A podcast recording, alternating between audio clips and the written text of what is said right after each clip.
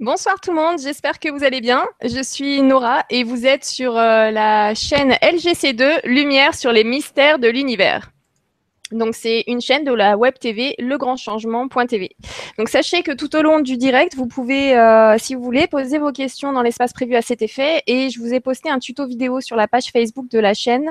Donc c'est la page euh, Facebook slash LGCTV2. LGCTV2. Donc voilà, ce soir, j'ai le plaisir d'accueillir une nouvelle fois Franck Atem. Donc je vous le rappelle, il est docteur en anthologie et diplômé de Sciences Po. Il est l'auteur de la première explication rationnelle de l'origine de l'esprit et l'inventeur de la psychologie holistique et il enseigne la, métaphysique. Donc ce soir, nous allons euh, faire la lumière sur les mystères de l'univers. bonsoir Franck. Bonsoir, bonsoir. Bonsoir Nora, bonsoir tout le monde. Donc, je te remercie d'être présent. Je remercie à vous tous d'être euh, d'être présents ce soir. Et je vois que vous avez déjà posé pas mal de questions. On les prendra tout au long de l'émission. Euh, vous inquiétez pas, on va pendant une heure et demie, on va rester avec Franck et donc on va faire un petit échange comme ça, un petit échange de balles entre euh, ce qu'a nous annoncé euh, Franck sur d'où vient l'univers et pourquoi, et vos questions à vous ou vos compléments d'information, si vous en avez. Mais avant ça, j'aimerais bien juste rappeler où on en est aujourd'hui sur d'où vient l'univers et pourquoi. Donc euh, voilà, ce qu'on nous a appris. Alors, on nous a appris qu'en travaillant sur les équations du champ d'Einstein, l'astrophysicien Lemaître conclut que l'univers serait en expansion constante. Le plus surprenant est que ces équations révèlent que l'univers avait été plus petit, et si l'on regardait suffisamment loin dans le passé, il avait été un point infiniment chaud, dense et minuscule que Lemaître appela l'atome primitif. Donc le vaste univers et tout ce qu'il contient, les milliards de planètes, euh, les étoiles, les galaxies et l'espace en lui-même, euh, euh, serait au commencement un point infinitésimal, plus encore que la plus petite des particules subatomiques. Et en moins d'une décennie, ça allait très très vite parce que forcément quand le, le maître l'astrophysicien le maître avait eu euh, a sorti cette théorie euh, tout le monde disait que non non c'était pas possible. C'était trop en lien avec euh, ce qui avait été écrit, dans la Bible à l'époque. Donc euh, euh, il a eu du mal au départ mais en moins d'une décennie les données les observations des scientifiques confirmèrent les conclusions de le maître. Et l'astronome surtout Edwin Hubble découvrit que les ondes lumineuses des galaxies lointaines qui atteignaient la planète Terre se déplaçaient d'une manière particulière et compatible avec la théorie de le maître ainsi que le décalage vers le rouge du spectre lumineux des galaxies lointaines qui indique que celles-ci s'éloignent de nous dans un univers en expansion d'où vient l'idée de, d'univers en expansion. Donc aujourd'hui, le Big Bang, c'est une des théories scientifiques les mieux reconnues. Euh, ce qui choquait du coup autrefois les scientifiques, c'est est maintenant bien accepté. Donc notre univers n'a pas toujours existé. Il fut créé à un moment donné, comme absolument toutes choses l'ont été. On en est là. Cependant, on sait aussi que pas un seul savant, même le plus qualifié, n'a pu démontrer d'où vient l'univers, pourquoi il existe, ni pourquoi il est tel qu'il est. Et donc, c'est pour ça que nous sommes ravis de t'avoir, Franck, ce soir, pour que tu puisses nous expliquer ce qu'apparemment autre, aucun autre scientifique n'a pu expliquer en partant, en tout cas, des, euh, théories d'Einstein.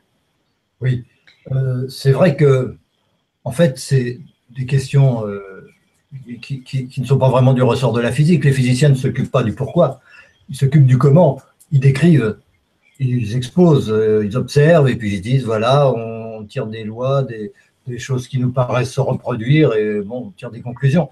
Mais euh, le, la question du pourquoi n'est pas une question de physicien en fait.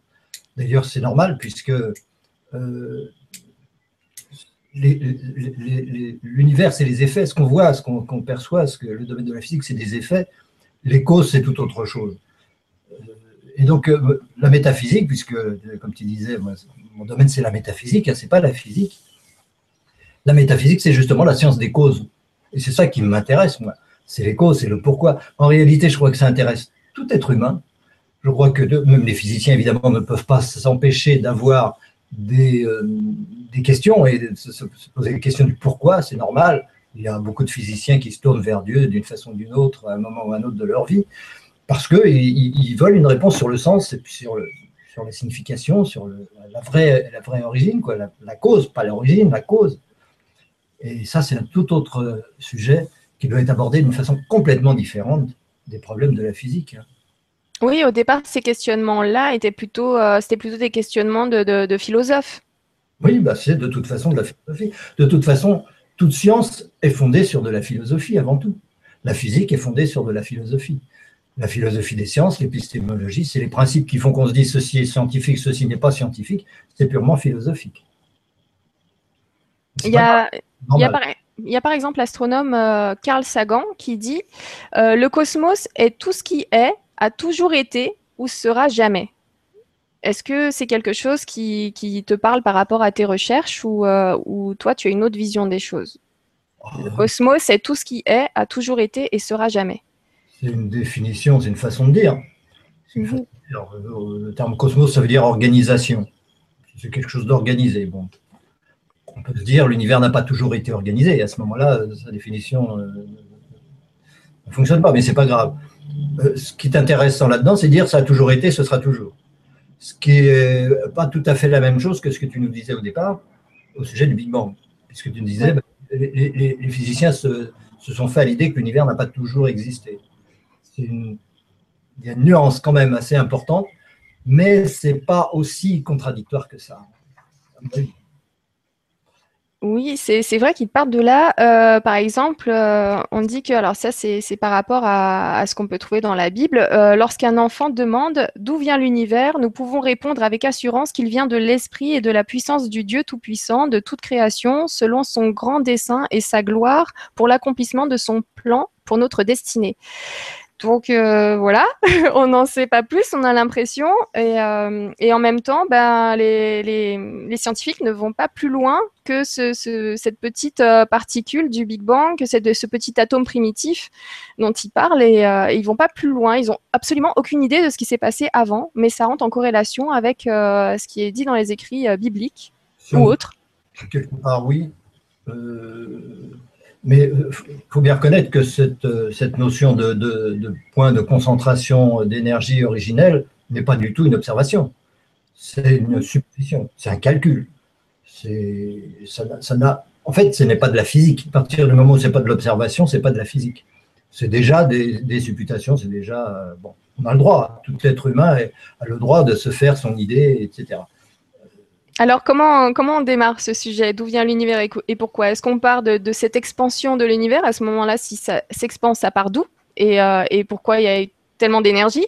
Ou est-ce qu'on part de, du vide, de rien, et, euh, tu commences de là. Par, où tu, par quel bout tu veux le prendre? Euh, Il faut d'abord cerner quelle est la vraie question. si on cerne la question, la réponse est dedans. Et c'est pas prétentieux de le dire. Euh, tout ce que je dis peut, paraître prétentieux parce dit d'où il vient celui-là, pourquoi il, prétend avoir compris l'univers alors que les autres n'ont rien compris, etc. Donc, c'est pas une question de prétention, c'est une question que c'est nous, c'est humain, c'est normal. L'univers, c'est notre affaire, c'est notre vie, c'est l'évolution. Euh, si on s'interroge pas sur ça et si on cherche pas de réponse à ça, bah, euh, la vie perd beaucoup de son, de, de son sel. C'est vraiment fondamental. Donc, qu'il y ait des réponses à droite à gauche, c'est normal. Que les gens s'en soient remis à Dieu faute de réponse, c'est normal aussi. Euh, mais il faut bien reconnaître que les théories du Big Bang, les multiples théories du Big Bang, euh, évidemment n'expliquent rien. Elles font que supposer une origine concentrée, parce qu'aujourd'hui, on a l'impression que l'univers est en expansion. Si on a l'impression que l'univers est en expansion, on en conclut qu'à une époque, il était plus concentré. Jusqu'à dire euh, bon, une concentration absolue, une, euh, une, énergie infinie, une chaleur infinie dans un point. Euh, bon. Si on en arrive là, on arrive à des choses symboliques, on arrive à des choses qui qui n'ont absolument rien de physique. Et il y a plein de, plein de, de, contradictions, de choses qui ne sont pas, qui ne peuvent pas être acceptées dans ce genre de, de concept. Par exemple, tu disais un point infiniment chaud. Il n'y a strictement aucune raison pour qu'un point soit chaud. Pourquoi serait-il chaud? Euh, D'où vient cette chaleur? Euh, Si la matière se concentre, elle ne devient chaude que parce que c'est de la matière. Mais si c'est avant qu'il y ait de la matière, il n'y a aucune raison qu'il y ait de la chaleur. La chaleur ne vient que du fait que les atomes tournent, que les, particules s'agitent. Et si on les concentre, évidemment, pendant un moment, elles vont essayer de résister, elles vont produire un peu plus de chaleur. Mais si toute l'énergie est concentrée en un seul point, alors il n'y a aucun mouvement et donc il n'y a aucune chaleur et, ça n'a absolument aucune raison d'exploser. Oui, c'est vrai. Euh, c'est vrai que du coup, si, ce point minuscule est dense et tout seul, euh, comment est-ce qu'il peut fabriquer la chaleur à moins qu'à l'intérieur il, y ait des frictions ou il y ait des, choses qui chauffent, quoi. Mais, moi, j'ai du mal avec ça. C'est vrai que tout démarrait d'un point chaud, dense et minuscule, euh, et, à l'intérieur duquel, ben voilà, ça aurait donné au final après explosion les étoiles, les galaxies, l'espace, tout ça. J'avoue que j'ai un peu de mal. j'ai un peu de mal avec beaucoup de choses.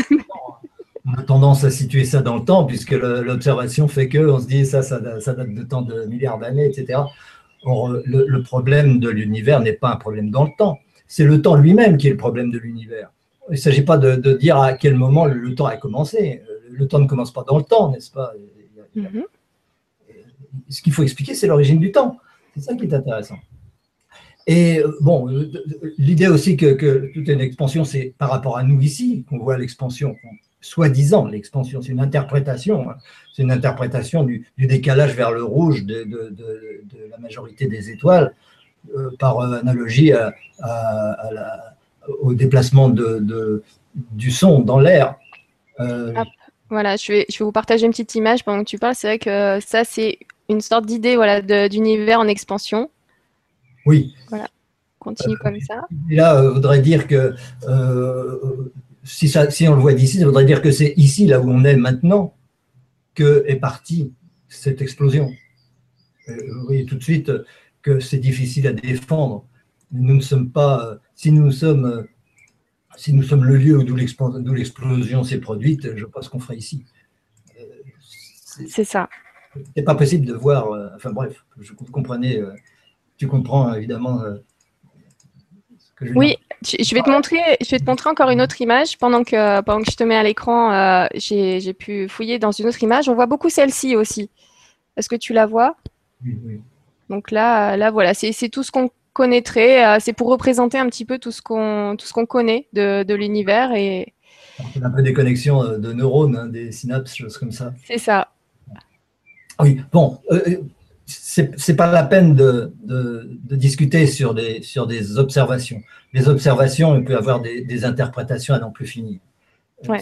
Calcul mathématique, on suppose que, on croit que la, parce qu'on croit à la gravitation d'un côté, on croit que, que les choses vont se concentrer à l'infini, et puis il y en a qui disent ça, ça, se concentre, puis après ça se dilate, et puis après ça se concentre, et puis après ça se dilate, et puis après ça se concentre, et ainsi de suite.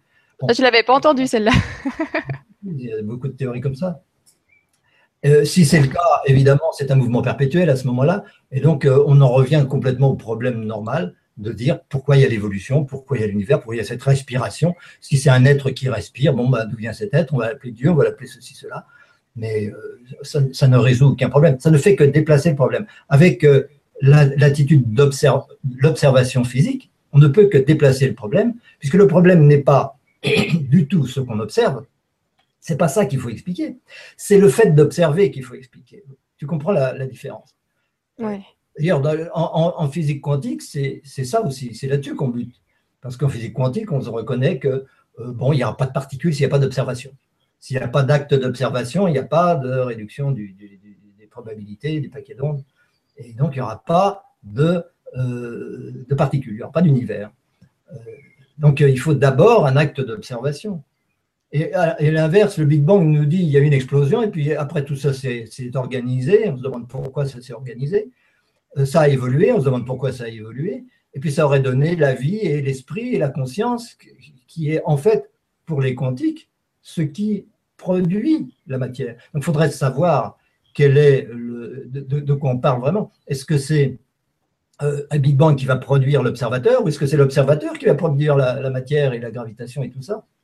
Ça, c'est des choses qui sont absolument inextricables en physique et qui montrent que le problème est ailleurs. Le problème de l'univers n'est pas un problème physique. On n'est pas là pour s'expliquer la forme des, choses. Évidemment, c'est intéressant d'expliquer. On l'explique très bien d'ailleurs. On peut expliquer pourquoi les galaxies, pourquoi les atomes, pourquoi ça tourne, etc. Chose d'ailleurs qu'en physique, on ne peut pas dire, mais euh, avec des, des, principes métaphysiques, on peut très simplement comprendre pourquoi un atome se met en route, pourquoi une galaxie se met en route, pourquoi les, planètes tournent, pourquoi elles sont rondes, pourquoi elles sont séparées les unes des autres, tout ça. Ce sont des choses qui s'expliquent très bien, simplement, on ne peut pas l'expliquer à partir de l'observation de détails comme ça dans l'univers. Euh, le, problème de l'univers doit être pris globalement, c'est-à-dire considérer le fait de percevoir, de vivre, d'évoluer, d'être un univers, c'est ça qu'il faut expliquer, et non pas ce que j'observe. Ce que j'observe, c'est déjà trop. Ce que j'observe, c'est euh, des apparences qui sont intérieures à ma conscience. J'ai D'accord. J'ai de toi, j'ai conscience de ce qui m'entoure. Donc, ce qui est important, c'est de comprendre ce que c'est que cet acte d'observation et non pas ce que j'observe. Ce que j'observe est vraiment secondaire par rapport au fait d'observer l'univers. Ce qui compte, c'est la conscience de l'univers. Après, expliquer pourquoi cette conscience a une forme d'univers, c'est ça qui est, important aussi et on le fera. Mais la première des choses, c'est de poser la, bonne question, c'est-à-dire quelle est la nature et la cause de ce processus qui fait que j'ai conscience d'un univers? Je ai une conscience d'univers.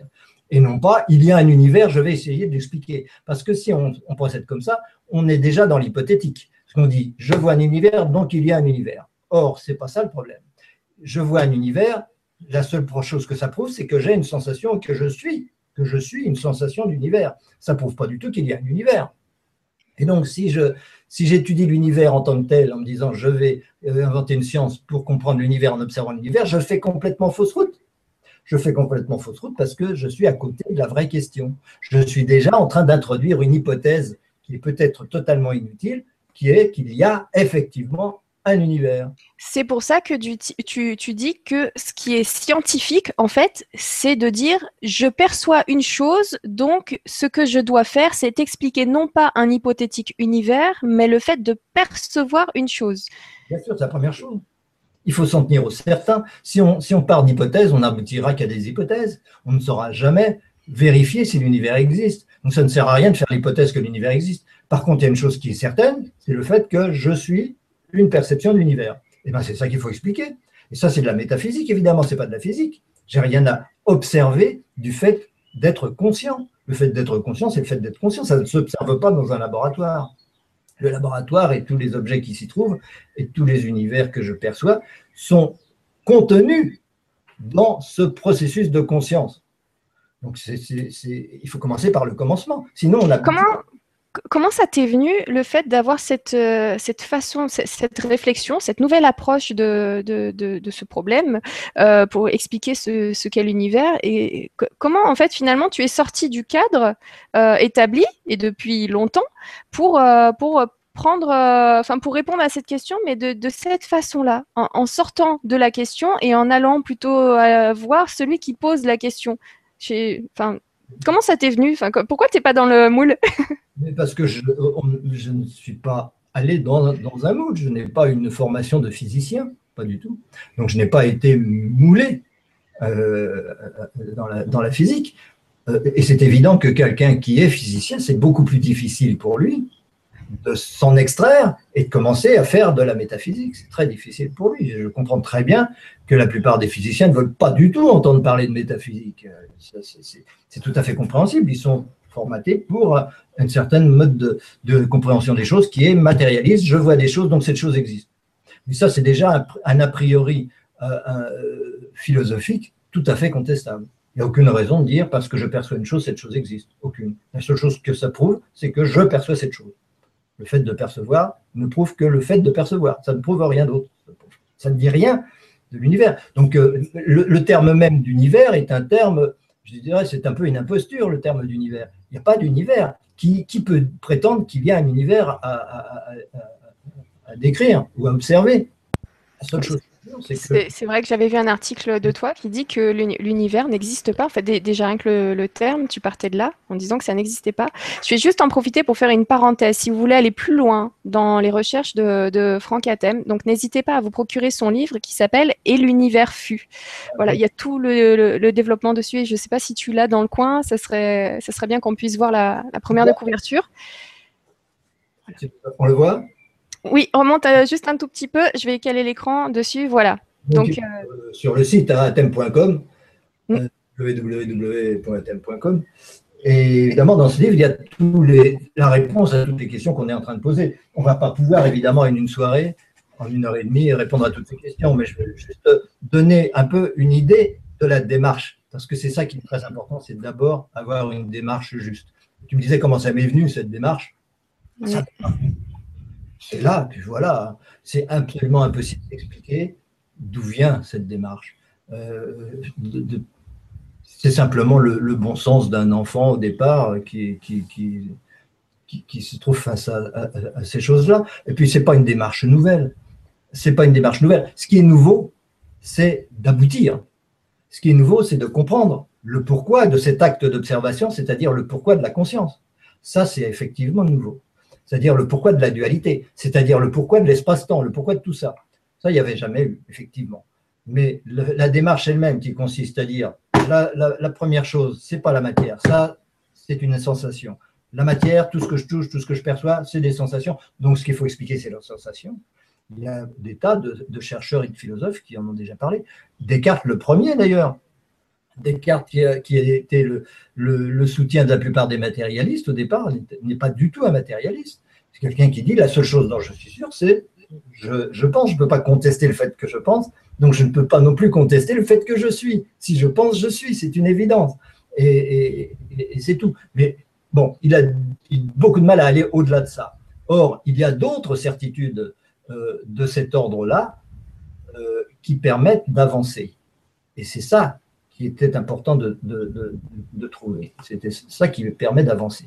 Ça qui permet de, résoudre la question du pourquoi pourquoi il y a cette sensation d'univers. Une fois qu'on a compris cette sensation d'univers, on va comprendre ce que c'est que l'énergie. On va comprendre ce que c'est que l'espace-temps. Il va comprendre ensuite ce que c'est que l'énergie. Une fois qu'on aura compris ce que c'est que l'énergie, qui est en fait uniquement de l'énergie magnétique, parce que c'est la seule énergie qui soit dualiste, il n'y a pas d'énergie qui ne soit pas dualiste. Toutes les conceptions d'énergie non dualiste comme la gravitation sont des erreurs conceptuelles on peut les utiliser comme telles parce que dans certaines conditions, on a l'impression, Newton a eu l'impression qu'il y avait euh, uniquement une, cette force attractive, mais ce n'est pas vrai. Il y a autant de répulsion que d'attraction. Et, mais dans certaines circonstances, on seule l'attraction devient opérante et, visible, en tout cas. Mm. Donc, euh, ça, fait faire des, tirer des conclusions qui sont euh, erronées. Maintenant, une fois qu'on a compris ce que c'est que l'énergie et que cette énergie est forcément dualiste, eh bien, on comprend pourquoi elles se forment en particules et pourquoi ces particules se mettent à tourner les unes autour des autres pour former des atomes, des systèmes planétaires, des galaxies, tout ce que vous voulez. C'est même inévitable. Le système atomique et planétaire est le seul mode de fonctionnement possible de la conscience. La conscience est hors d'état de fonctionner et d'exister autrement que sous forme atomique. Mais pour comprendre ça, il faut vraiment beaucoup de, beaucoup de travail, c'est vrai. Ça ne va pas de soi pas facile, ça ne peut pas être facile, c'est simple. C'est beaucoup plus simple que d'avoir plusieurs euh, forces, plusieurs euh, théories euh, qui se contredisent, etc., pour essayer de, de, justifier des observations. C'est beaucoup plus simple de partir d'un principe unique, un principe unique qui, qui s'avérera dualiste. Encore faut-il expliquer pourquoi il est dualiste et non pas euh, pas euh, un tout, un tout qui serait le néant évidemment. Donc il faut partir du néant pour expliquer l'univers. Si on ne part pas du néant, on part de quelque chose. Et quand on part d'une concentration de matière, on part de quelque chose, donc on n'explique rien. On ne fait que déplacer le problème, reporter le problème à avant, et que ce soit une respiration ou autre chose, c'est toujours déplacer le problème. Ce n'est jamais en venir à la vraie question pourquoi je suis, pourquoi je pense et pourquoi cette conscience a une forme atomique. Ça, c'est euh, la, bonne question. Euh, si donc on doit comprendre que tout, euh, tout dépend de l'esprit, tout commence à partir de, là, du coup, qui nous sommes? Nous sommes ce processus lui-même. Nous sommes cet acte de conscience lui-même. C'est ça, je, quand je dis je, je suis le fait de percevoir à l'extérieur de moi quelque chose qui en fait n'est pas du tout extérieur de moi, puisque c'est dans ma conscience. J'avais posé la question l'autre jour euh, dans une autre euh, conférence, il me semble, hein. j'avais dû poser la question, est-ce que je peux avoir conscience de quelque chose qui ne soit pas dans ma conscience? Hein?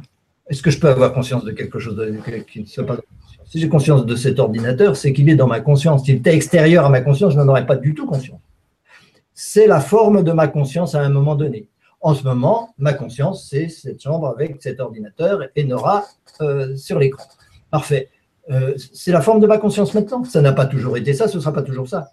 Et pour tout le monde, c'est pareil. Chacun a, sa conscience a une certaine forme à un moment, et elle est toujours différente. À chaque instant, cette forme est différente. Donc, comment peut-on dire il y a un univers si ce qu'on définit comme univers est indéfinissable? On ne peut jamais dire, voilà, l'univers c'est ça, et c'est ça que je veux expliquer. Mais ça, bouge tout le temps, parce que comme tu disais tout à l'heure, euh, à un moment, on avait pris conscience de, la force gravitationnelle, de l'attractivité, et puis, euh, et puis c'est resté comme ça pendant longtemps, et maintenant, on prend conscience de, que, finalement, ça va par... Euh, ça va par deux, j'ai envie de dire. Donc, il y a l'attraction et la répulsion à chaque fois, c'est il y a ce jeu-là, mais on en prend conscience que maintenant. Donc à chaque fois, finalement, on, évolue comme ça et, est-ce qu'on peut régresser dans la, la conscience des choses aussi? Ah, euh, D'une certaine façon, oui, puisque cette idée que tout est dualité euh, n'est pas du tout nouvelle non plus. Hein. Depuis la nuit des temps, euh, tous les chercheurs, les, les, grands sages, etc., ont toujours résumé l'univers à une dualité, que ce soit l'yin et yang dans, dans, le Tao, le Tao qui est yin yang, c'est-à-dire le néant qui est une dualité, ce soit euh, Keter, euh, euh, Binar Orma dans la Kabbale, ou, Brahma, Shiva, Vishnu chez les hindous, etc. Dans toutes les traditions qui ont survécu aux âges, eh bien, on a cette idée de dualité et donc de trinité. Puisque s'il y a une dualité, il y a une relation entre elles qui est la qui est le troisième élément. C'est la relation elle-même qui est le plus important d'ailleurs. Donc, ce n'est pas nouveau du tout. Par contre, il y a eu une période qui a, qui a deux ou 300 ans, 300 ans où on a euh, renié tout ça et commencé à croire à la matière, et voulu croire à la matière. Ça nous a fait euh, avancer beaucoup dans le domaine des, du pouvoir sur la matière, parce que dans le domaine de l'illusion, dans le domaine des apparences, on peut, euh, avec les mathématiques, tout ça, réaliser des choses extraordinaires mais ça n'a fait avancer en rien la connaissance. Au contraire, ça l'a fait reculer très nettement. On comprenait beaucoup mieux l'univers et l'atome chez les, Tibétains il y a 5000 ans qu'aujourd'hui, on n'a aucune idée de ce que c'est que l'atome. C'est vrai. On ne sait pas ce que c'est que l'atome aujourd'hui. On le savait à l'époque. On savait que ce n'était que des mouvements. Aujourd'hui, on commence à s'apercevoir que ce ne sont que des mouvements. Mais ça fait 5000 ans qu'ils le disent. Et c'est. Euh, moi, ça, moi, ça m'arrange parce que ça ne fait que confirmer ce que j'enseigne depuis, euh, depuis 1985, donc euh, l'année où j'ai compris l'origine de la conscience. Et mon père. Oui, c'est en 85, oui, que donc euh, tu as découvert en 85 l'origine de cette énergie magnétique unique, celle qui permet d'expliquer toutes les autres forces de l'univers et donc de partir d'une théorie unitaire à partir du néant, s'apercevant que cette énergie première, en fait, est purement métaphysique et non physique. Oui, c'est toi. Et, aussi, euh, c'est parti des travaux de mon père, qui est en 1955, donc ça, ça remonte à loin, a découvert la dégravitation, c'est-à-dire ce qui permet de comprendre l'origine de la gravitation. C'est euh, le, complément qui manque à la physique, à la physique quantique d'ailleurs, pour comprendre comment l'acte d'observation peut engendrer la, particule. Parce qu'on on l'admet, beaucoup l'admettent, mais sans aucune explication, sans aucune compréhension du ni du comment, ni du pourquoi. Comment le fait d'avoir conscience va faire que la, particule va apparaître. Euh, ça, c'est possible grâce à la dégravitation. Et ça tombe bien d'ailleurs, puisque ça fait 60 ans la dégravitation, 30 ans l'origine de l'énergie. Et donc, on va fêter ça euh, ces jours-ci. et vous êtes tous invités si vous voulez. Merci beaucoup. Vous allez vous cliquer, vous chercher dans les conférences et événements, tout ça un peu, loin sur la page, et vous trouverez les, dates et, les, événements. S'il y en a qui veulent venir nous voir, eh ben, ils prendront rendez-vous et puis ils pourront voir euh, certains appareils qui permettent de comprendre la gravitation, de comprendre l'origine de la gravitation, qui permettent de comprendre donc l'énergie libre, puisque l'univers c'est de l'énergie libre, c'est pas de l'énergie prisonnière, elle est prisonnière de rien du tout. C'est une énergie permanente qui se renouvelle en permanence et qui se recrée à chaque instant donc, c'est ça qu'il faut comprendre, comment à chaque instant, la cause de l'univers est là. Parce que c'est une chose à laquelle on ne pense jamais. Les chercheurs n'y pensent pas en général. Ça ne sert à rien de chercher l'origine de l'univers. Ça sert strictement à rien. Ça sert à rien parce que, d'abord, il n'y a pas d'origine spécialement. C'est pas plus il y a 15 milliards d'années qu'il y a 150 milliards de milliards d'années. Euh, surtout si euh, on pense à une respiration comme ça euh, alternative. Mais surtout, il n'y a, pas de. c'est pas l'origine qui compte, c'est la cause. Ça n'a rien à voir. C'est la cause qui compte. Et cette cause, elle est forcément présente parce que c'est maintenant qu'il y a un univers. Or, si vous aviez une cause il y a 15 milliards d'années, ou il y a 6000 ans, comme on le disait, euh, disaient les religieux à une certaine époque, etc. Peut-être la cause aurait donné un univers pendant 5 minutes, mais il n'y aurait pas d'univers aujourd'hui. Pour qu'il y ait un univers aujourd'hui, il faut que la cause soit aujourd'hui, maintenant, dans l'instant présent. C'est dans l'instant présent que se trouve la cause de l'univers. Et c'est dans l'instant présent que naît l'univers en totalité. À chaque instant, l'univers est recréé en totalité. Ce n'est possible évidemment que parce que l'univers est purement spirituel. Si l'univers était réel, évidemment, on pourrait se dire il a un âge, il a, il a des caractéristiques solides, etc. Ce n'est pas le cas. L'univers, ce n'est que des sensations et des perceptions, rien d'autre. Et cela, euh, pour qu'on les ait maintenant, il faut que la cause de cette, perception d'univers soit maintenant, c'est-à-dire la cause de la conscience soit maintenant. Or, c'est bien de ça qu'il s'agit. La cause de la conscience, ça s'explique dans l'instant présent. Et l'origine du temps, l'origine de l'espace, se situe dans l'instant présent. Dans l'instant présent que se crée l'espace, c'est dans l'instant présent que se crée la sensation de temps qui ne sont que des impressions, sont que des, domaine de, l'illusion, entre guillemets. Ça, tous les grands sages de l'histoire ont toujours dit ça, c'est pas nouveau. Mm. Tu dis par exemple que pour, pour comprendre l'origine, il faut qu'on il faut s'apercevoir que nous sommes un seul esprit ayant conscience d'une multitude d'univers individuels. Ben oui, bien sûr. Il faut partir du certain. Le certain, c'est que j'ai la, je suis la conscience qui a une certaine forme à un moment donné. Et toi, tu es la même conscience et pas une autre conscience. Le même, conscience, puisqu'il n'y a qu'une seule cause à la conscience, il n'y a qu'une seule cause à la conscience, mais ça, ça se démontre aussi. Ça s'explique. Et, c'est très important, mais on ne va pas rentrer dans les détails de l'abstraction, de la démonstration, euh, évidemment, maintenant. Euh, ce serait un peu abstrait, évidemment. Et puis, bon, il faut prendre son temps, il faut assimiler ça, il faut méditer ça, il faut le, dire noir sur blanc, pouvoir revenir, pouvoir recommencer, etc., pour arriver à, ça y est, j'ai compris le truc. J'ai compris pourquoi la conscience naît maintenant dans l'instant présent. Non, mais euh, le plus important, c'est de comprendre, de percevoir, de, reconnaître simplement le bon sens, de reconnaître que je suis la conscience d'un univers, cet univers est purement personnel. Toi, tu es la conscience d'un univers, il est purement personnel.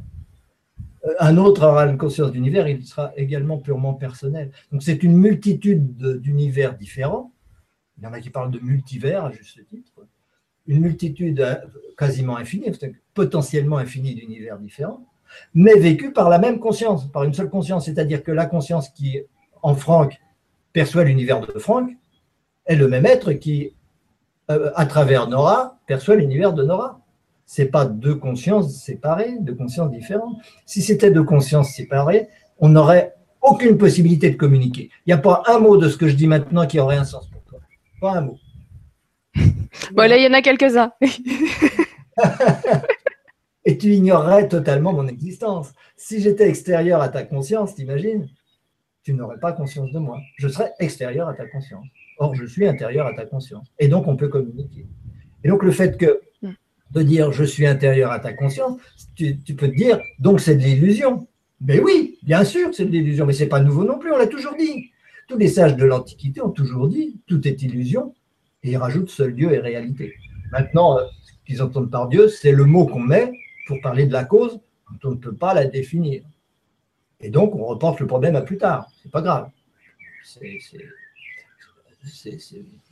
quand, on, quand, on, peut le définir, on le définit. Mais euh, c'est ça qui compte, c'est de, partir de la vérité, de l'authenticité intellectuelle, de dire il n'y a pas d'univers, j'ai aucune raison de croire qu'il y a un univers. J'ai juste le devoir de reconnaître que mon univers personnel, c'est mon univers personnel. Je suis la conscience qui perçoit cet univers personnel. Cette conscience perçoit d'autres personnes sont d'autres univers personnels aussi. Et, donc la question de l'univers euh, en tant qu'un seul univers objectif réel est une fausse question. Euh, après, c'est un autre problème, une autre question que de reconnaître qu'il n'y a qu'une seule conscience. Mais quand on a compris la cause de la conscience, tout vient de là. Quand on a compris la cause de la conscience, on ne peut pas revenir en arrière. On sait qu'il n'y a qu'une seule conscience, que cette conscience ne peut pas ne pas se vivre d'une infinité de façons différentes, potentiellement. Elle ne peut pas. Elle ne peut pas se vivre d'une seule façon. Elle se vit de toutes les façons possibles. Et, donc chacun d'entre nous est une de ces façons pour la conscience de vivre l'univers. Alors on peut même appeler cette conscience Dieu si on veut, pourquoi pas. C'est ce que j'allais te dire, de d'où vient cette conscience? Qui c'est? Qui, qui sommes-nous du coup? Euh, Nous sommes cette conscience, mais qui est, qui est cette conscience? Conscience, c'est simplement pour la nullité du néant de s'opposer à son infinité. Il dit comme ça, ça paraît un peu bizarre. Tu peux répéter n'est pas pour rire, mais ça ne peut que, euh, que, paraître un, abscon de dire une chose comme ça. La, conscience, c'est le fait pour la nullité du néant de s'opposer à son infinité, tout simplement. C'est-à-dire que le néant, qui est la seule chose qui devrait être et qui peut être, et en fait qui est, qui est puisque nous sommes présents. Toute la conscience est dans le présent, toute notre mémoire du passé est dans le présent, tout l'univers que nous percevons est dans la conscience, dans le présent et pas hier ni demain. Or, le présent n'a pas de durée. Combien de temps dure-t-il le présent? Je ne peux pas te le dire. Il n'a pas duré. Il est nul. Il est nul en durée. Ce qui n'empêche pas d'être infini en espace. Ce qui est nul et infini en même temps, c'est le néant. Il est néant parce qu'il est nul. Et il est potentiellement infini. C'est-à-dire qu'il n'y a jamais tout de manifesté en conscience, mais c'est une tendance à cette infinité et, toute l'explication de l'origine de la conscience comme de l'origine de l'être, etc., évidemment, vient de ce rapport à l'infinité. Le problème, c'est l'infini. Qu'est-ce que c'est que l'infini? C'est-à-dire, qu'est-ce que c'est que le tout? Il y a forcément un tout. Il y a forcément un tout, peu importe comment on le définit, si on dit ce tout c'est Dieu, ce tout c'est la matière, ce tout c'est l'esprit, ce tout c'est le néant, ce tout, peu importe, l'espace, on s'en fout, il y a un tout. Et on ne va pas dire qu'il y en a plusieurs, c'est le tout. Donc il n'y en a qu'un et, il y en a forcément un. Donc après, une fois qu'on a reconnu qu'il y a ce tout, on ne peut que reconnaître que ce tout est forcément nul. Il est forcément nul pour plusieurs raisons. Il est présent, on l'a vu, on, le met en évidence, n'est-ce pas? Il est présent, donc il est nul, donc c'est le néant. Et d'autre part, il est forcément infini, parce que s'il n'est pas infini, c'est qu'il est fini. S'il est fini, c'est qu'il y a autre chose. Donc s'il est fini et délimité par autre chose, c'est que ce n'est pas le tout. Donc pas, ça n'a pas de sens. Donc le tout est forcément infini. Or, ce qui est infini est forcément nul. Ça, c'est une, une chose qui est essentielle, qui est extrêmement, qui est extrêmement longue à découvrir. L'infini, par définition, est nul. Si infini il y a, il est nul. Il ne peut pas ne pas être nul, parce que s'il n'était pas nul, ça voudrait dire qu'il a des caractéristiques, et s'il a des caractéristiques, c'est qu'il n'est pas infini. Il se définit par rapport à d'autres caractéristiques ou par rapport à son contraire, etc. Donc l'infini est forcément nul. Et ça, c'est absolument essentiel de le comprendre. Parce que du fait que l'infini est forcément nul, on sait qu'on ne pourra jamais sortir du néant. Et donc le néant ne fait plus peur, puisque le néant, c'est ça. C'est le fait d'avoir conscience, qui est le fait pour le néant d'être nul, qui se distingue du fait pour le néant d'être infini, pour certaines raisons qu'on explique en long, en large et en travers, évidemment. Mais c'est là que se trouve le nœud du problème. Le nœud du problème se trouve dans le fait que le néant est nul et infini, mais que autant l'infini contient nécessairement la nullité, autant la nullité ne peut pas contenir l'infinité. Et c'est pourquoi nous avons tous l'impression d'avoir un univers à l'extérieur de nous-mêmes alors que nous sommes cela. Je suis la conscience qui contient tous les univers, mais j'ai l'impression que tous ces univers me sont extérieurs. Et parce qu'il est nécessaire, pour certaines raisons aussi, qu'on explique bien sûr dans le livre qu'on a cité, euh, parce qu'il est nécessaire que cette, euh, cette sensation d'univers existe, qu'il est nécessaire que j'ai l'impression que l'infini m'est extérieur, eh bien, j'ai forcément une sensation de matière pour empêcher ma fusion avec cet infini. Et euh, la, fusion avec le, grain de matière, la sensation de matière, est purement psychologique, c'est purement métaphysique, c'est purement le fait d'avoir besoin d'être infini, la nécessité de l'infini, tout en ayant cette impossibilité de l'infini du point de vue de la nullité du point de vue de la nullité du néant et pas d'un autre point de vue. Bon, je comprends que ça paraisse complètement euh, euh, incompréhensible comme ça, mais ça vaut la peine d'étudier la question. Et si vous l'étudiez, moi je suis à votre disposition, je parle à, tous les auditeurs, hein, pour vous aider à aller au bout de cette démarche qui est la seule qui va effectivement vous permettre de comprendre pourquoi il y a la conscience et pourquoi cette conscience a une forme d'univers. ça va prendre un petit peu de difficulté, mais ça vaut la peine parce que ça va bien à un moment de tourner autour du pot. Ça va bien à un moment d'essayer de, croire à la matière, d'essayer de se, rassurer en se disant il y a un univers, donc je ne suis pas seul, euh, etc. Ça va cinq minutes. Mais il arrive toujours un moment dans la vie, et c'est souvent au moment de la mort d'ailleurs, qu'on se dit j'aurais quand même bien voulu comprendre. Et si on veut comprendre, autant le faire tout de suite, c'est possible. On peut comprendre l'univers parce que justement, tout est l'esprit.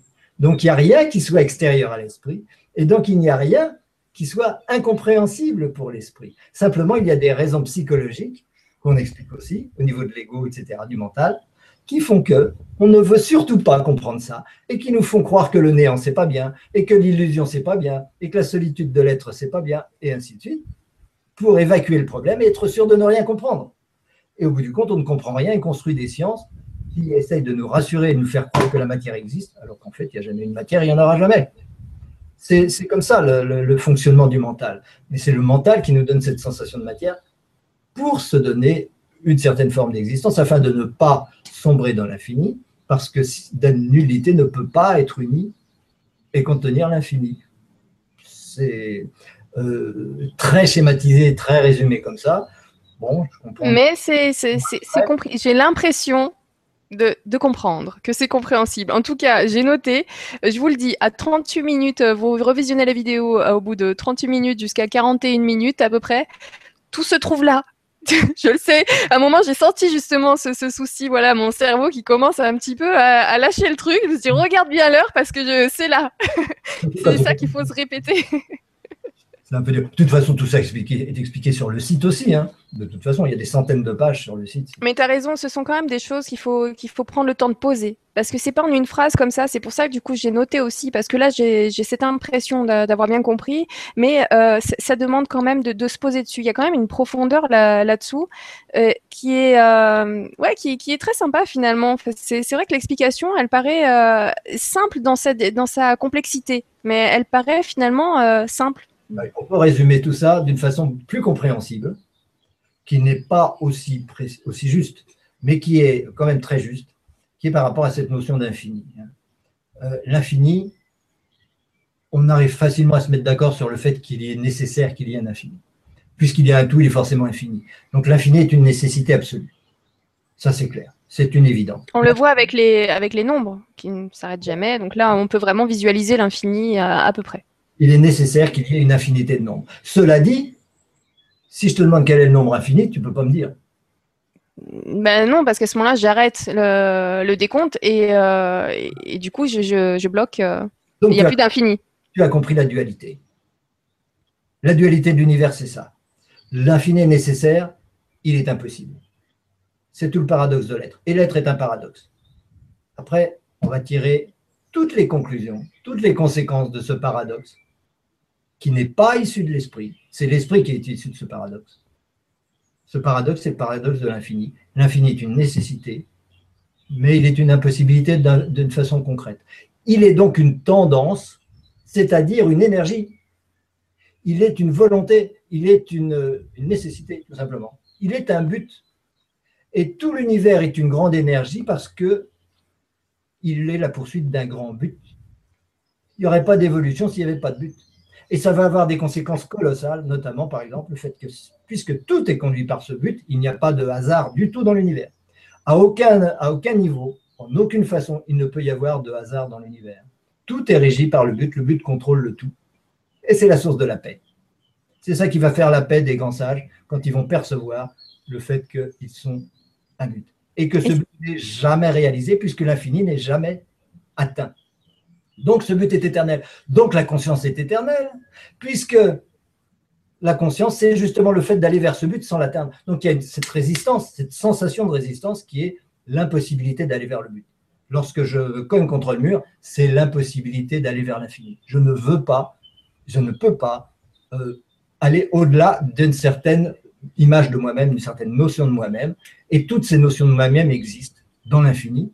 Chacune d'entre elles, c'est comme les nombres dans l'infini. Chaque nombre existe et chaque nombre est une relation à l'infini. Et chaque nombre est une relation aux autres nombres. Nous sommes chacun un de ces nombres. Mais il n'empêche qu'il n'y a qu'une seule nécessité de l'infini et donc une seule cause et donc une seule conscience. Et cette conscience est forcément éternelle. Et cette conscience transcende évidemment chacun de ces nombres, donc chacun des êtres que nous sommes. Chacune des personnes, plus exactement que nous sommes, vit son propre univers par rapport au nombre qui l'entoure. Chaque nombre est absolument nécessaire. Vous ne pouvez pas en enlever un. Vous ne pouvez pas enlever le 24, enlever le 25, enlever le 26, ce ne sera plus l'infini. Chacun nombre est nécessaire. Chaque nombre est différent.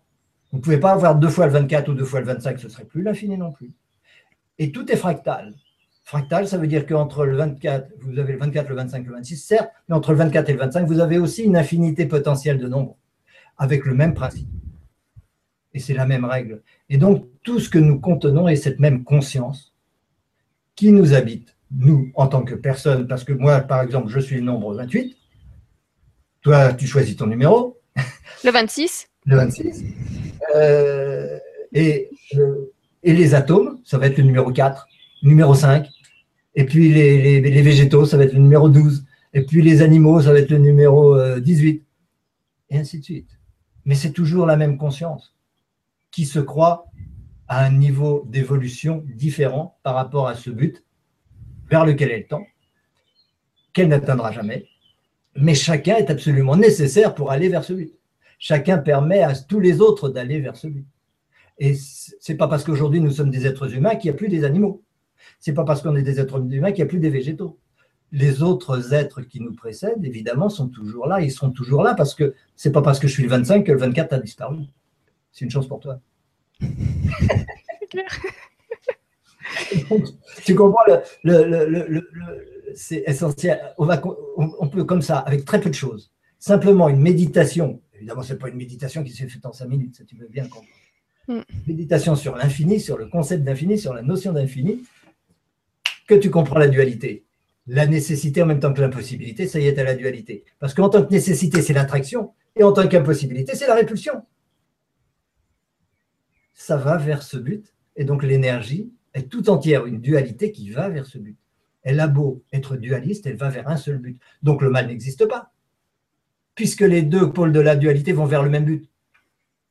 Les deux pôles de la dualité sont nécessaires pour euh, réaliser le même but. Donc vous avez la réponse à toutes les questions que vous pouvez vous poser sur le plan euh, métaphysique ou sur le plan existentiel, simplement parce que vous avez pris le temps de méditer le temps qu'il faut sur des concepts extrêmement simples je suis la perception d'un univers et non pas un univers, il y a forcément un tout. Ce tout est forcément infini. Cet infini ne peut pas être réalisé effectivement, et ainsi de suite. Et c'est la mise en relation de toutes ces certitudes-là, qui sont des certitudes. Il n'y a aucune hypothèse dans tout ça, qui vont vous permettre, qui vont te permettre, qui vont permettre à tout le monde d'avoir des certitudes par rapport à son existence, par rapport à la vie et à la mort, par rapport à la réincarnation, par rapport à tout ce qu'on veut. Au nombre d'or, euh, ainsi de suite. Il suffit de tirer le fil d'Ariane. C'est ce qu'appelaient les anciens, les Grecs, le fil d'Ariane. Quand on a...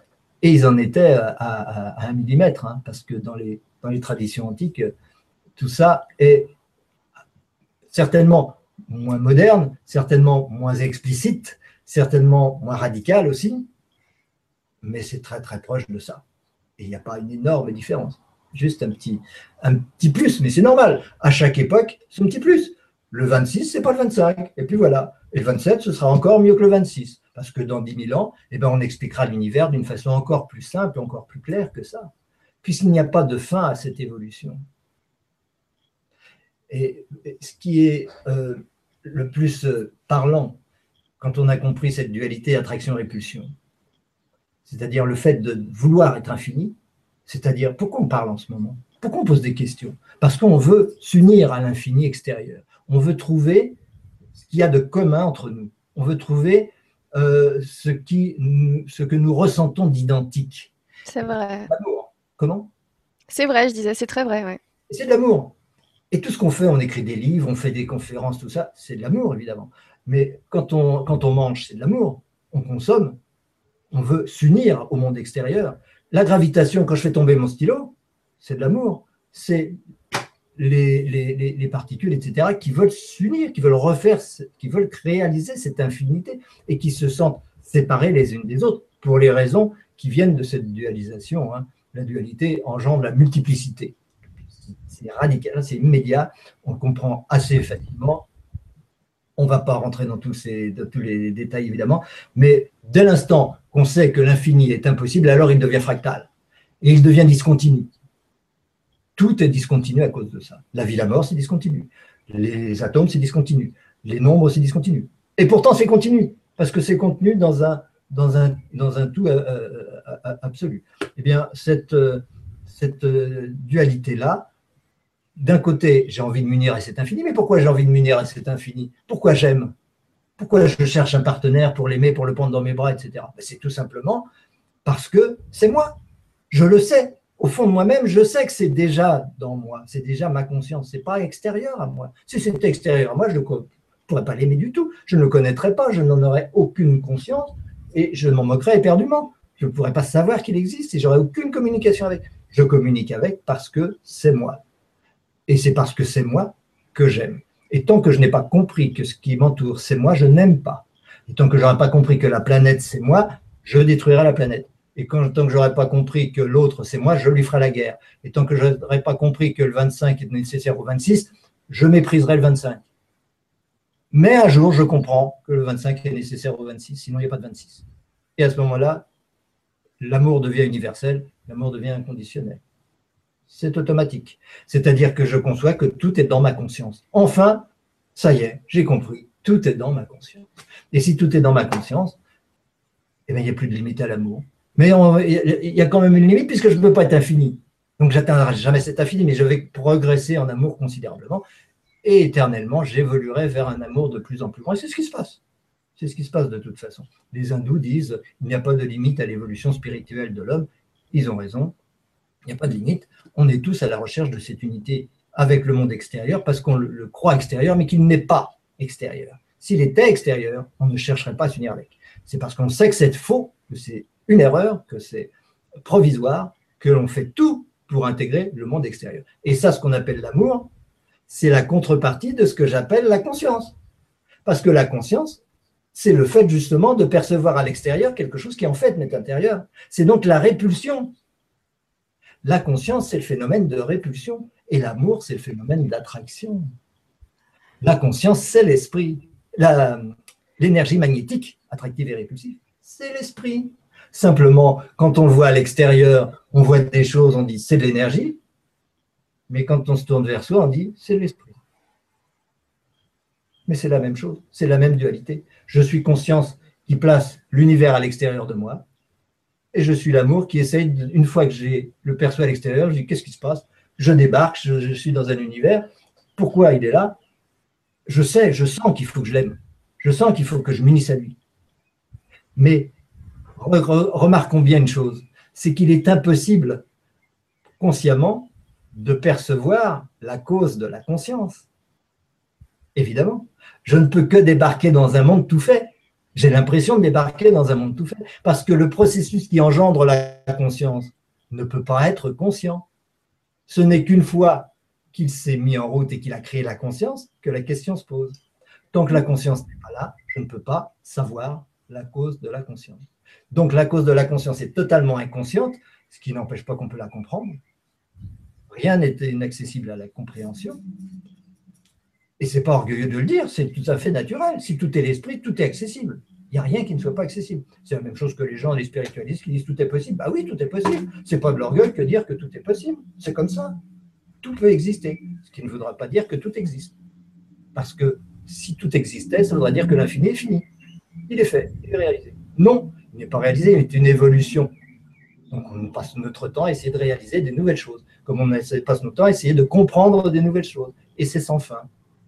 C'est sans fin. Et à aimer des nouvelles choses, et c'est sans fin aussi. La conscience, c'est la répulsion, l'amour, c'est l'attraction. Et là où ces deux volontés contraires se rencontrent, eh bien, il y a la sensation de matière. Parce que d'un côté, je veux unir à l'infini, mais de l'autre côté, je dis non, non, non, je ne veux pas. Je ne veux surtout pas être infini. Je ne peux pas être infini. Je ne peux pas atteindre l'infini. Donc je suis une progression permanente, puisque le but est quand même infini, je progresse quand même vers cet infini, mais au ralenti, avec une vitesse de l'énergie, une vitesse de la lumière, 300 000 km à la seconde pour les êtres humains, mais pour les végétaux, les animaux, les, minéraux, disons, la vitesse de la, de la, lumière est beaucoup plus lente, elle est beaucoup plus rapide pour les anges et les archanges qui sont nous dans le futur, les numéros 150, 130, etc. Ils sont déjà là, hein, parce que s'ils n'étaient pas là, nous, on n'y serait pas. Hein. Nous sommes là parce que nous, nous leur permettons d'être. Donc, tous ces êtres-là, ils sont là, et tous ces êtres-là, ils nous contiennent. Ce qui veut dire en passant quelque chose d'extraordinaire que je ne peux pas passer à côté, c'est que nous ne sommes pas séparés par de l'espace. Pas du tout. Nous sommes séparés par du temps. Chacun est un moment de l'évolution de l'autre. Nous ne sommes pas séparés par de l'espace. Tout est dans le même esprit, mais chacun est un nombre différent dans l'évolution vers l'infini. Et tout le monde passe par toutes les étapes.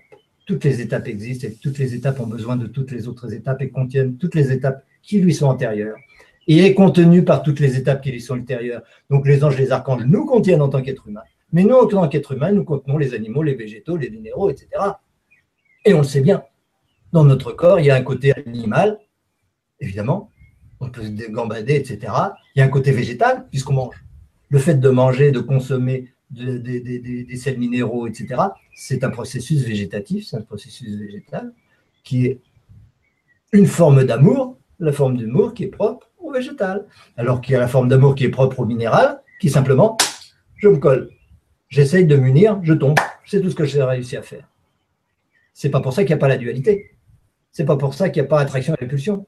S'il n'y avait pas attraction et répulsion, il n'y aurait pas les deux cailloux. Mais les deux cailloux, ils ont pour but l'unité. La dualité a pour but l'unité. Donc ils vont quand même se donner l'impression qu'il y a une gravitation et tomber les uns sur les autres. Et ça, c'est la seule forme d'amour que connaissent les minéraux. Et, voilà. Et donc ça aussi, c'est une forme de, c'est la conscience, la même conscience que nous. Il n'y a aucune différence entre la conscience d'un minéral et la conscience d'un être humain. Aucune. Il n'y a pas deux consciences différentes, il y a une conscience. Cette conscience est totalement identique. Maintenant, les possibilités que se donne cette conscience sont différentes selon les règnes, différentes selon les individus. Simplement parce qu'elle intègre plus ou moins de cet infini en elle. On intègre plus ou moins du monde, donc on comprend plus ou moins le monde, et donc on est capable d'agir plus ou moins sur le monde. Et nous, en tant qu'être humain, on contient les animaux, les végétaux, tout ça. Ok, donc on a un pouvoir qui est bien supérieur à eux. C'est clair. Mais au niveau de notre conscience, c'est la même. Et au niveau du c'est la même. Et au niveau du potentiel d'intelligence, c'est aussi la même. Il n'y a aucune différence. Je ne sais pas si vous fréquentez beaucoup les insectes, mais observez les insectes. Il y en a sûrement un chez vous en cherchant bien. Une araignée, une abeille, machin. Ben, Parlez-lui. Entrez en communication avec elle. Une fois que vous savez que c'est vous, ça devient possible. Une fois que vous arrivez à le faire, et eh ben, vous communiquez avec. Et une fois que vous communiquez avec, vous lui dites Bon, bah, euh, c'est bien beau, mais tu m'embêtes, il vaut mieux sortir. Parce que si tu ne sors pas, là, je vais me fâcher. Et ben, l'abeille ou la, guêpe ou le, moustique, il va comprendre ce que vous dites. Et quand vous observez les, insectes, comment ils se comportent, comment, dès qu'ils vous voient bouger, ils s'arrêtent. Ils disent, ça y est, on m'a repéré. Alors ils essayent de faire le mort pour pas qu'on les voit. Mais si vous bougez encore, ils disent, ah, trop tard. Et saut à ce moment-là. C'est des, stratégies strictement identiques à, celles d'un humain. Mais on observe sur Internet, il y a plein de films avec des animaux qui ont des comportements complètement humains. Ça n'a rien de différent. Un petit chien qui donne à boire à un poisson qui manque d'eau. Mais là, là, on parle des animaux, mais la matière aussi, du coup. La matière aussi. La matière aussi a ce même potentiel d'intelligence. C'est extraordinairement intelligent, un atome. Toute l'intelligence qu'il y a dans un être humain, si elle n'était pas dans l'atome, elle ne serait pas non plus dans l'être humain. C'est pareil, toute l'énergie qu'il y a dans un atome, si elle n'était pas dans l'atome, elle ne serait pas dans l'être humain. Il n'y a rien de plus. Il y a simplement une image de soi différente parce qu'on a intégré en amour un peu plus du monde on, arrive à s'identifier à une part un peu plus vaste du monde. Et c'est tout. C'est n'est pas parce que nous sommes davantage, c'est simplement parce que notre image de nous-mêmes s'est améliorée. Nous avons mieux compris qui nous sommes. Et on n'a pas fini de comprendre mieux, qui nous sommes. On va passer notre, toute l'éternité à accroître notre capacité d'amour. On ne se développe pas en conscience, on se développe en amour. Il ne faut pas que je parle tout le temps, sinon. Non, mais c'est vrai que du coup, il est, il est 9h pile, on, va entamer les questions, mais, euh, mais du coup, c'est vrai que, oh là là, difficile de te résumer en, deux mots. Je dirais que donc, euh, tu, me dis si je me trompe, mais, euh, mais qu'en gros, donc l'univers, l'univers, il faut pas qu'on le cherche comme l'idée qu'on en a, mais c'est une conscience, et, et, nous sommes tous cette conscience, nous sommes tous ce même esprit un.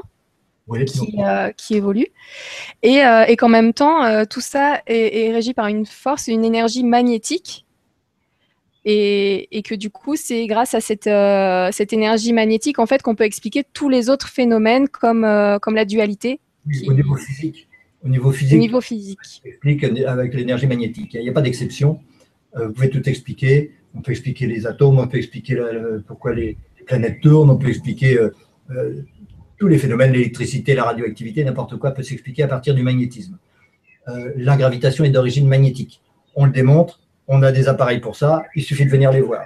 Des physiciens sont venus les voir, des physiciens ont reconnu que ces appareils créent de l'énergie et que ces, appareils démontrent l'origine de la gravitation. Donc il suffit de se renseigner, il suffit d'aller voir et de bien vouloir aller au bout des choses.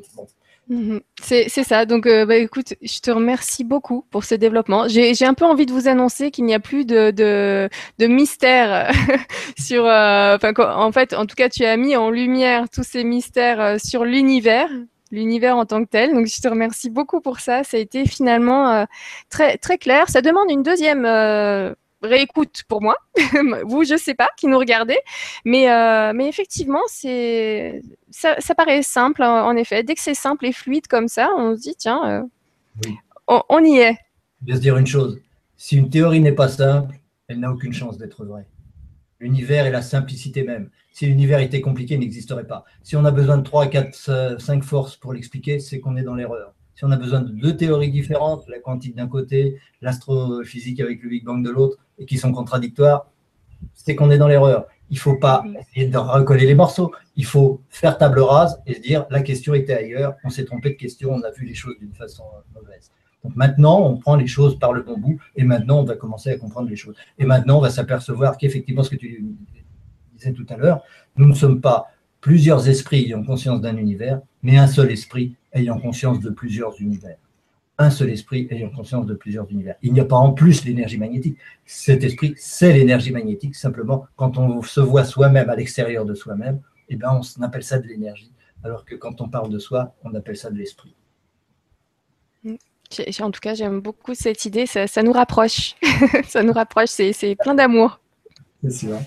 Alors, euh, nous avons euh, Style Peace qui nous dit ce soir Bonsoir Franck et Nora, c'est super ce que vous faites, continuez ainsi. Merci beaucoup. Merci. Ensuite, nous avons Elisa. Donc, sa question a été plébiscitée par beaucoup de personnes. Donc, euh, Elisa qui nous dit Bonsoir Nora, bonsoir Franck. Merci mille fois à vous deux pour le temps que vous nous consacrez. L'espace-temps est une création de la source pour s'explorer et se refléter elle-même.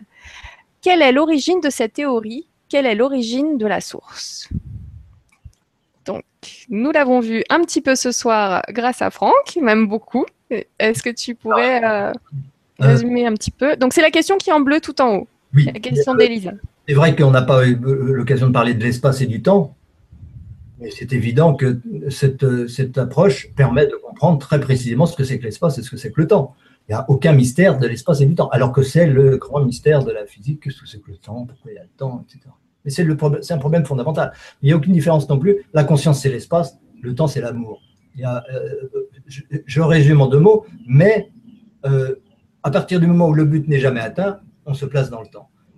Puisque c'est un but et qu'il n'est pas atteint, on crée le temps. Et parce que c'est euh, ce que je suis, je le place à l'extérieur, je crée l'espace. C'est la même chose. Et c'est inséparable. Une fois que j'ai créé l'espace, évidemment, j'ai créé le temps. Puisqu'une fois que j'ai la conscience, je crée l'amour. Bon. Donc, tout ça est très, très facile à, à, comprendre. C'est pas, on n'a pas besoin d'une théorie pour le temps, une théorie pour l'espace, une théorie pour la gravitation, une théorie pour le magnétisme. ça, c'est impossible. Donc, euh, euh, qu'est-ce que demandait la, dame précisément? C'était. Donc, quelle est l'origine euh, de la théorie? Comme quoi donc la, source serait en fait comme, comme un effet miroir pour prendre conscience d'elle-même la source aurait, nous aurait créé, nous, euh, le tout, enfin de l'univers, tout ça, et, tout ce qui s'ensuit, pour, euh, pour, se, pour se voir, pour prendre conscience de son existence. Donc, oui, n'est pas de prendre conscience de son existence. C'est pas le but. Simplement, ça se fait comme ça. Effectivement, nous plaçons, nous plaçons à l'extérieur de nous-mêmes, et à partir de là, nous essayons de recréer l'unité avec, euh, avec nous-mêmes, sans jamais y parvenir totalement. D'où l'insatisfaction de l'être éternel. Euh, mais, qui se relativise. Euh, bon, cette source, le, but n'est pas de se refléter, le but n'est pas de créer, le but n'est pas de vivre, le but n'est pas tout ça. Le but, c'est l'infini. Il n'y en a qu'un, c'est que le tout soit, que l'infini soit. C'est tout ne pouvant pas être effectif. Il engendre tout ce qui le permet, tout ce qui devient nécessaire pour qu'il se réalise en tant qu'objectif et non pas en tant que réalité. L'infini n'est pas un état, il n'est qu'une nécessité et tout ce que nous percevons sont des moyens d'aller vers cet infini et non pas des, réalités en soi. Très bien, je te remercie beaucoup. Merci. Oui, mais c'était très clair. Merci beaucoup Elisa pour ta question. Merci beaucoup Franck pour ta réponse.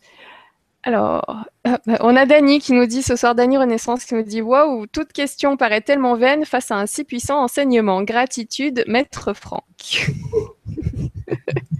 on a toujours des questions, Dany, ne t'inquiète pas.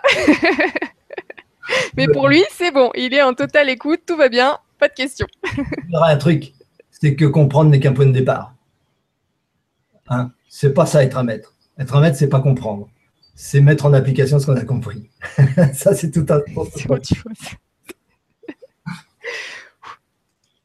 Alors, sinon, nous avons Monique qui nous dit Bonsoir Nora, bonsoir Franck, bonsoir à tous. Franck, vous avez écrit L'esprit n'engendre la, la, matière que grâce à la loi de dégravitation. Pouvez-vous expliquer plus en détail, s'il vous plaît? Merci et soyons unis vers le meilleur.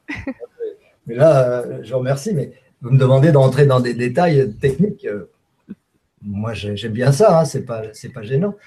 Euh, la dégravitation, c'est, ça risque de prendre un petit peu de temps. Euh, le 14 juin, euh, dimanche 14 juin, on parlera de ça en détail. Vous verrez mon père qui a découvert cette, cette loi de dégravitation. la dégravitation, c'est quoi? C'est le fait que lorsque deux aimants, je vais de, des petits, bâtons que mon père utilise euh, souvent quand il fait ses démonstrations, qui, symbolisent des aimants avec deux pôles, un nord, un sud, un nord, un sud. Et euh, ce qu'on entend par dégravitation, c'est le fait que lorsque deux aimants s'éloignent l'un de l'autre, ils se retiennent. Enfin, il y en a un qui retient l'autre. Ils se retiennent mutuellement, disons. Ils se freinent. Si euh, la loi, les lois de la physique qu'on observe et que, qui, sont juste dans le domaine de l'illusion, évidemment, dans le domaine de la matière, font que chaque fois que je vais éloigner un des deux aimants de deux fois une distance, je vais avoir une attraction qui va être quatre fois moindre et une vitesse qui va être quatre fois moindre. C'est-à-dire que la vitesse va ralentir, va être retenue par celle-ci, va être freinée et la vitesse va ralentir au fur et à mesure qu'il s'éloigne et va finir par revenir, par retomber. Ça, c'est lorsque un aimant s'éloigne de l'autre. Mais si les deux aimants s'éloignent simultanément l'un de l'autre, alors c'est fini, ils ne se freinent plus. Et c'est ça qu'on appelle la dégravitation. C'est-à-dire qu'ils sont toujours en attraction en répulsion, mais le phénomène qu'on appelait gravitation n'est plus opérant. Il n'y a plus de gravitation entre eux parce que chaque fois que la vitesse est diminuée de moitié, en même temps la distance est multipliée par deux. Donc, si chaque fois que vous ralentissez, vous augmentez la distance parcourue, c'est comme si vous ne ralentissiez pas. Et donc, il n'y a pas de freinage magnétique. Et ça, c'est fondamental pour la constitution d'un atome. Une fois qu'on a compris, démontré, reconnu, ce qui mettra peut-être encore dix siècles, je ne sais pas, officiellement en tout cas, que toute particule atomique est forcément un élément complet muni de ces deux pôles magnétiques, et non pas une particule positive qu'on appellera un proton, une particule négative qu'on appellera un neutron. Et puis après, pour, pour pour euh, régler les, problèmes théoriques, on est obligé de coller ensemble des protons qui, euh, se repoussent. Donc, pour qu'ils restent ensemble alors qu'ils se repoussent, il faut inventer une colle qui va être euh, la force forte. Bon, vous voyez un peu le nombre de théories qui s'imbriquent les unes dans les autres parce qu'on part de principes qui sont faux, de principes qui sont contradictoires. Et, bon. Donc, lorsqu'on a deux particules, ce sont deux aimants. N'y a pas besoin qu'elles aient la même taille, la même forme, etc. Il n'y a pas deux particules au monde qui aient la même taille. Dire que tous les protons ont la même masse, c'est complètement stupide. Dire que tout électron a la même masse, c'est complètement stupide. Tout ça ne, tient pas debout. Simplement, ça ne tient pas debout. Comme le Big Bang, ça ne tient pas debout. Je ne peux pas être l'issue d'une explosion. Mon corps n'explose pas euh, en, permanence.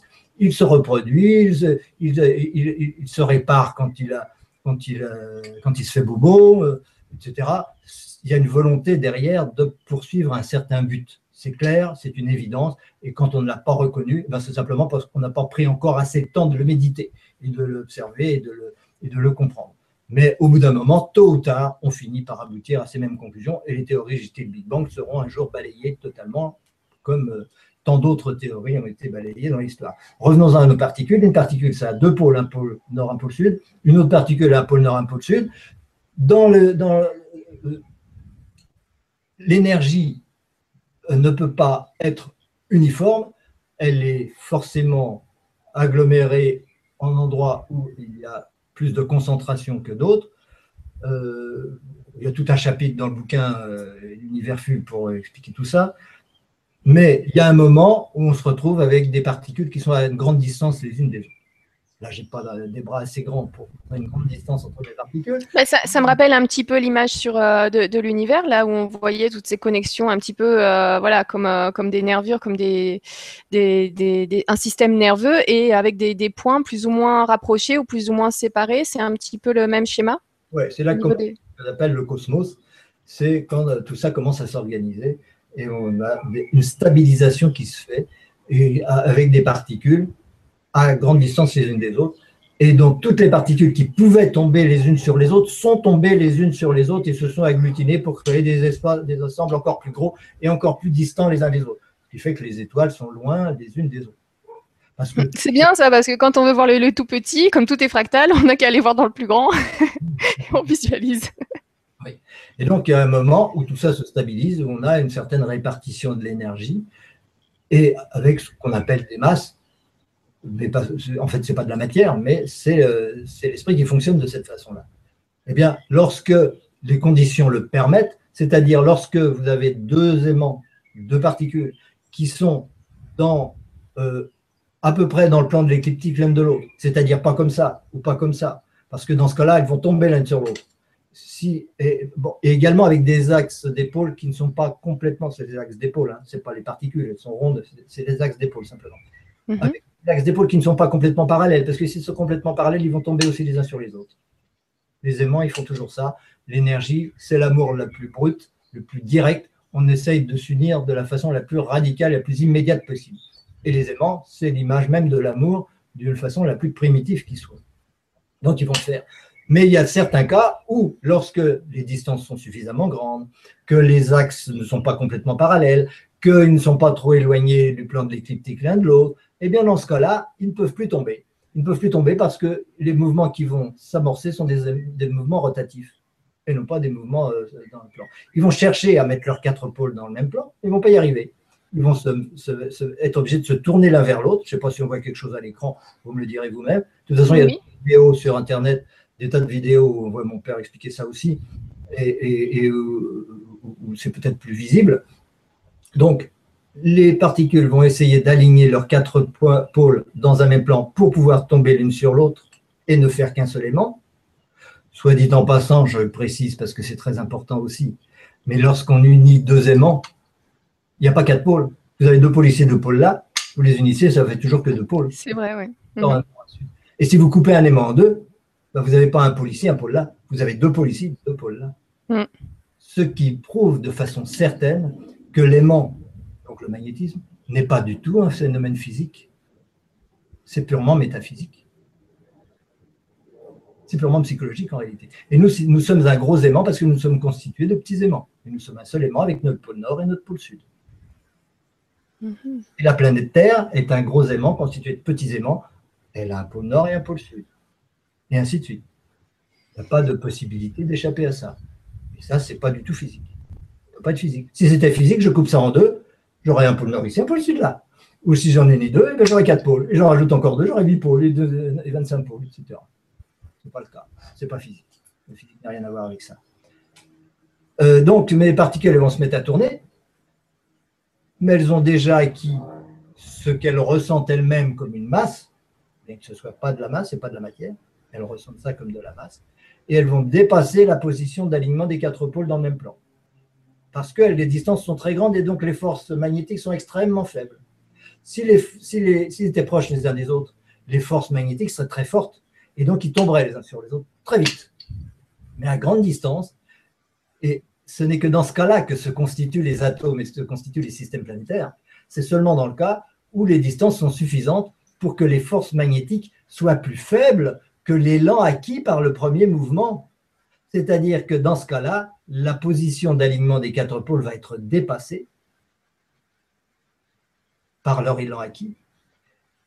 Et ce faisant, alors, la naissance d'un atome ne peut plus être empêchée. C'est terminé, l'atome va naître. Parce que les deux pôles qui se rapprochaient maintenant s'éloignent de par leur mouvement propre, de par leur élan, et donc ils se dégravitent. Et donc ils ne se freinent pas. À l'inverse, les deux autres pôles qui tout à l'heure s'éloignaient maintenant se rapprochent. Mais eux, la gravitation entre eux, elle est au carré de deux fois la distance et non pas au carré de la distance. Elle est beaucoup plus puissante. La chute en attraction des pôles qui se rapprochent est beaucoup plus puissante que si on en rapproche un seulement de l'autre. Comme la gravitation, deux fois moins de distance, quatre fois plus d'attraction. Et bien là, si je rapproche les deux en même temps, c'est 16 fois plus d'attraction. Et donc, dès l'instant, si la position d'alignement des quatre pôles a été dépassée, c'est fini. Il va y avoir une accélération du mouvement en rotation des particules obligatoire, parce que chaque fois que les pôles vont arriver face à l'autre, ils vont dépasser leur position, donc ne pas se freiner alors que les deux autres vont tomber en attraction l'un vers l'autre, donc accélérer le mouvement. Et au deuxième tour, ils vont l'accélérer encore plus. Et au troisième tour, ils vont l'accélérer encore plus, qui va permettre d'atteindre des vitesses énormes qu'on constate dans les particules ou dans les étoiles, en se disant, mais d'où ça peut bien venir? Alors la il va, ça doit venir de l'explosion. Ça a donné une, une explosion énorme, et donc l'énergie, voilà. Oui, mais il y a longtemps que ça se sera arrêté excusez-moi, mais là je suis assis sur une chaise. Cette chaise est constituée d'atomes qui tournent très vite, les, particules tournent très vite les unes autour des autres, et en m'asseyant dessus, je les perturbe beaucoup, et je les freine beaucoup. Donc il y a longtemps que ma, chaise aurait dû s'évanouir. Et c'est simplement avec des choses de bon sens comme ça qu'on peut dire, bah oui, il faut remettre la physique en cause, la mm-hmm. ailleurs, ça fonctionne autrement. Donc, vous avez compris le rôle de la dégravitation. S'il n'y avait pas de dégravitation entre les pôles qui s'éloignent, et ça, ça se démontre et ça se prouve mécaniquement, il suffit de vouloir le voir, eh bien, à partir de là, la constitution de la matière et de l'atome devient inévitable. L'accélération se fait, et cette accélération ne va pas se faire sur place, mais pour certaines raisons aussi, les, aimants s'entraînent mutuellement en translation orbitale autour de leur centre de gravité commun pour minimiser le travail, et vont le faire. ce mouvement de translation va s'accélérer au même rythme que les vitesses de rotation. Mais au bout d'un moment, l'élan provoqué par cette euh, accélération va encore éloigner les particules l'une de l'autre et donc diminuer encore les forces magnétiques en présence et donc ralentir les mouvements. Si les mouvements ralentissent, l'élan va diminuer, elles vont avoir tendance à se rapprocher. En se rapprochant, elles vont avoir tendance à s'accélérer et donc à s'éloigner. Et ainsi de suite. De, très rapidement, vous allez avoir une stabilisation qui va se faire avec une certaine vitesse qui ne va plus être dépassée, avec une certaine distance qui ne va plus varier, avec des positions qui vont rester les mêmes. Et c'est comme ça que vous allez vous retrouver avec des galaxies et des nébuleuses qui fonctionnent à merveille pendant des milliards et des milliards et des milliards d'années sans perturbation, et que moi je vais pouvoir rester assis sur ma chaise sans qu'elle s'effondre. Parce que dans ce cas-là, la matière est devenue solide. Elle est solide, elle est, elle est telle qu'elle est, grâce à la dégravitation. C'est une découverte absolument fondamentale, une des plus grandes découvertes qu'il puisse faire dans l'histoire de l'humanité. C'est pour ça que ça vaut la peine de fêter ses 60 ans. Et avec vous, tant que vous voulez. Oui, je vous invite à rejoindre euh, le lien, donc euh, à aller retrouver euh, la date de l'événement et le lien déjà sur ton site, non? Il y a déjà l'information sur francatem.com, atem.com www.atem.com. De toute façon, on fait Franck Atem sur Internet et puis on trouve des, des, pages de. Oui, je confirme. Euh, donc voilà, j'étais un peu long pour dire ce que c'est que la dégravitation. Non, mais il fallait ce temps-là. Et déjà, c'est euh, un court résumé. Je t'en remercie parce qu'on a encore le temps de prendre quelques questions. il n'y a pas d'explication de, l'origine de l'univers sans dégravitation. On ne peut pas expliquer la mise en route d'un atome, son accélération et sa pérennité qui fait qu'aujourd'hui la matière paraît solide. L'esprit ne fonctionne que comme cela. L'esprit ne fonctionne que sous forme de matière apparemment solide. Merci beaucoup. Merci Franck. Merci beaucoup Monique pour euh, cette question qui a permis encore d'aller plus loin dans la compréhension de notre univers. Merci beaucoup. Ensuite, nous avons Yves qui nous dit Bonsoir. N'y a-t-il pas en définitive des Big Bang successifs depuis toujours et que leur raison d'être dépasse l'entendement et l'intelligible pour nous? Merci, belle soirée. Je pense que c'est une question de début d'émission. Répondu. Voilà, parce que du coup, tu as donné la réponse à l'intérieur donc du, développement. Donc, je pense que Yves, tu as dû avoir la réponse à ta question. D'abord, il n'y a pas de Big Bang du tout, il n'y en a aucun. Oui, et tu l'as rappelé là euh, encore tout de suite, c'est pas. Ça, ça, créerait encore plus de problèmes que ça n'en a résolu. Euh, bon. Oui, cette destruction euh, totale qu'on imagine au démarrage d'autant de vie et d'amour, et de, c'est vrai que c'est paradoxal. Alors, quoi Nous ne sommes pas ici du hasard. Exactement. Comme disait un ami à nous, le monsieur Calmont, qui est décédé euh, il y a quelques années, il disait euh, Jusqu'à présent, c'est pas en faisant exploser une imprimerie qu'on a réussi à faire une encyclopédie. bon résumé. voilà, Yves. Donc, comme tu parlais de plusieurs Big Bang, bah, de plusieurs imprimeries. c'est pareil. Alors, ensuite, nous avons Sophie qui nous dit On parle aujourd'hui d'univers multiples, alors d'où viennent les univers? Nous ne pouvons pas faire autrement que. La conscience ne peut pas faire autrement que de créer une infinité d'univers différents, puisqu'il ne peut pas y avoir d'infini sous une seule forme. Il ne peut pas y avoir d'infini fini.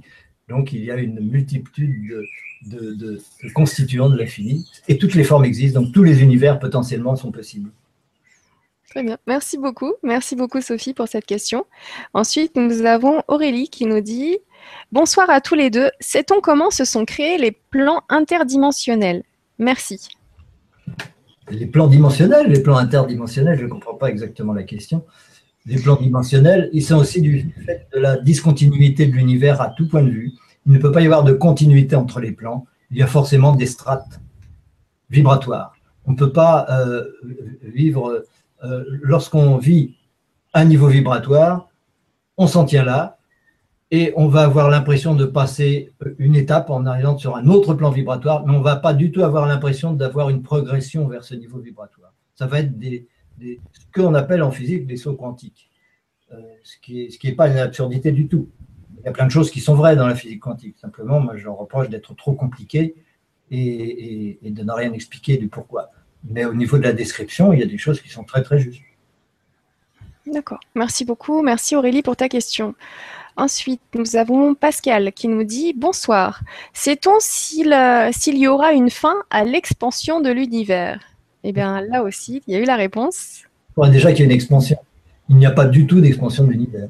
Il y a une explosion de l'être qui, qui, devient, qui est de plus en plus infini et qui symboliquement est ce que, euh, au, fond d'eux-mêmes, dans leur cœur, les, les, physiciens voudraient dire sans se l'avouer, mais il n'y a pas d'expansion de l'univers. L'univers ne s'expand pas du tout.